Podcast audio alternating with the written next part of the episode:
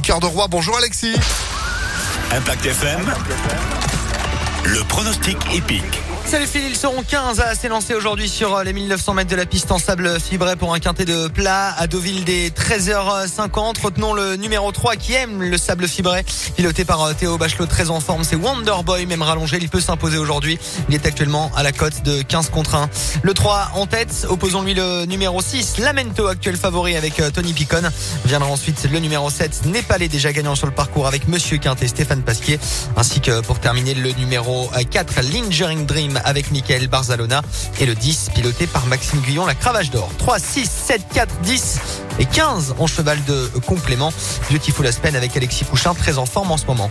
3, 6, 7, 4, 10 et 15 pour notre Quintet Plus à Deauville aujourd'hui des 13h50. Demain, même endroit.